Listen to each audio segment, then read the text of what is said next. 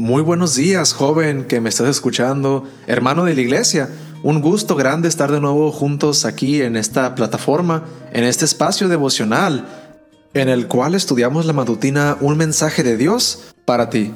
La promesa de esta mañana se encuentra en Salmos 34, 18 y dice, El Señor está cerca para salvar a los que tienen el corazón hecho pedazos y han perdido la esperanza. Como ya habrás notado, uno de mis temas favoritos de las escrituras es el de los nombres de Dios, su significado y lo que nos revelan sobre él. Maimónides, un comentarista judío de la Edad Media, escribió acerca del nombre Jehová. Todos los nombres de Dios que aparecen en las escrituras se derivan de sus obras, excepto uno, Jehová. Y a este se le llama el nombre sencillo, porque enseña sencilla e inequivocadamente la sustancia de Dios. Este nombre de Dios se da a conocer siempre en el marco de una relación de Él con criaturas que pueden percibirlo y apreciarlo, seres racionales y morales. Por eso, aparece por primera vez en el capítulo 2 de Génesis, donde se detalla la creación de los seres humanos. Es digno de destacar que ese es el nombre que Dios usa en una relación con el pueblo de Israel. Dios le está encargando a Moisés la empresa de liberar a Israel y por tal motivo, Moisés se atreve a preguntar a Dios cuál es su nombre.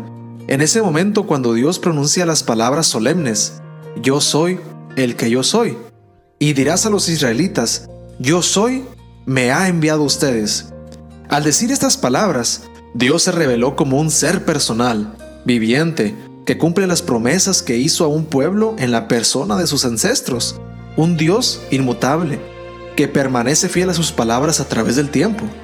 Robert Bake expresa, la existencia personal de Dios, la continuidad de sus tratos con el hombre, la inmutabilidad de sus promesas y la revelación entera de su misericordia redentora se reúne alrededor del nombre Jehová. Dios es un Dios de revelaciones, relaciones también. Un Dios cercano no solo a los adultos, sino también a los jóvenes, a todos los seres humanos, un Dios que se interesa por ti, un Dios que quiere entrar en comunión contigo, a quien le interesan tus planes, tus sueños y tus anhelos, un Dios cuyo amor por ti es eterno, un Dios de perdón y de oportunidades, es un Dios que cumple con sus promesas y que se caracteriza por darle la oportunidad a los jóvenes. ¡Cuán grande es Dios! ¿No te gustaría conocerlo más? Hoy, Dios te dice, estoy cerca de ti. Lo que me hace pensar este devocional matutino tan hermoso que leímos acerca del nombre de Dios es que nosotros como jóvenes hermanos de la iglesia tenemos miedo al término religión. No queremos que se nos atribuya ese término a nosotros. No queremos que nadie nos llame personas religiosas, que seguimos una religión. Preferemos términos como que tenemos comunión con Jesús, que tenemos comunicación, que tenemos amor a Jesús, todo menos religión el mundo lo hace ver como algo tan negativo y nosotros simplemente lo seguimos.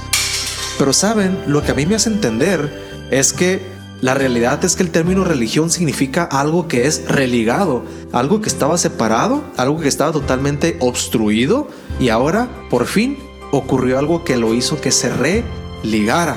Así que por eso no le tenemos que tener miedo a este término de religión, porque simplemente confirma el hecho de que nuestro Dios decidió por gracia y misericordia religarse a la humanidad que estaba perdida. Por eso, nosotros tenemos religión en Cristo Jesús, una religación a su presencia.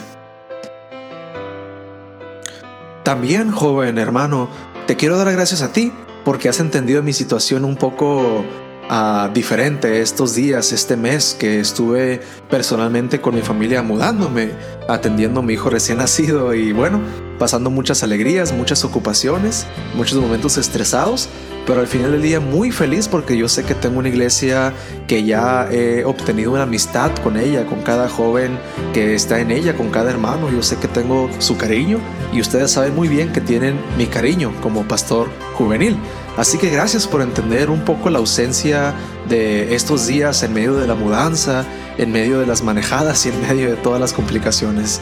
Pero ahora, con el favor de Dios, tendremos nuestros devocionales continuando desde febrero 1 en adelante, de manera, bueno, de manera ortodoxa de manera continua para aprender de todas las promesas que Dios tiene para nosotros cada mañana, para estar juntos alabando el nombre de Dios y comunicándonos con Él. Querido joven, esta mañana de febrero 1 tenemos nuestro año bíblico, nuestro tiempo privado con Dios en Éxodo 36 al 40, esos cuatro capítulos que vamos a aprender muchos de ellos. Estamos yendo, recuerda, por el Pentateuco, libros muy importantes de la Biblia que nos van a enseñar tantas lecciones para mejorar nuestro carácter.